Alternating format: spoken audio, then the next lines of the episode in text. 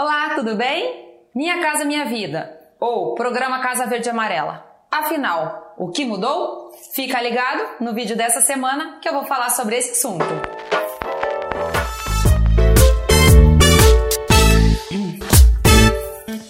O programa Minha Casa Minha Vida já é velho conhecido de todo mundo. Mas, no ano passado, ele sofreu uma alteração e agora tá, está de roupa, cara e nome novo.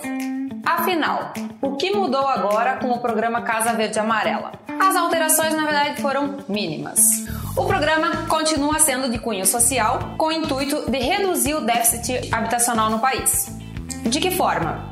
Incentivando a compra de imóvel próprio. Para isso, as taxas de juros são bastante reduzidas e as condições bastante favoráveis.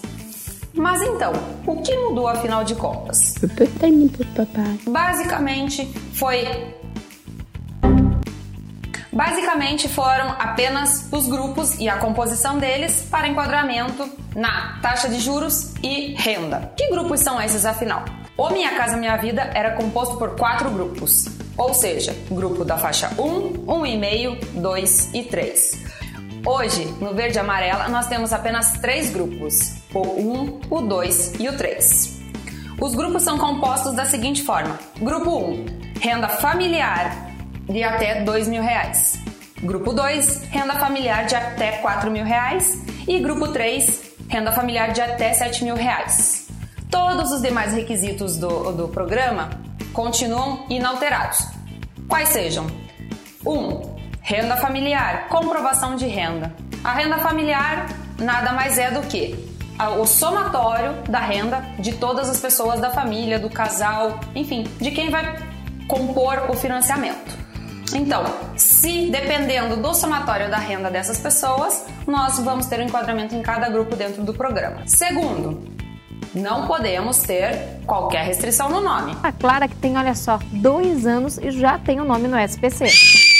Quer comprar o imóvel?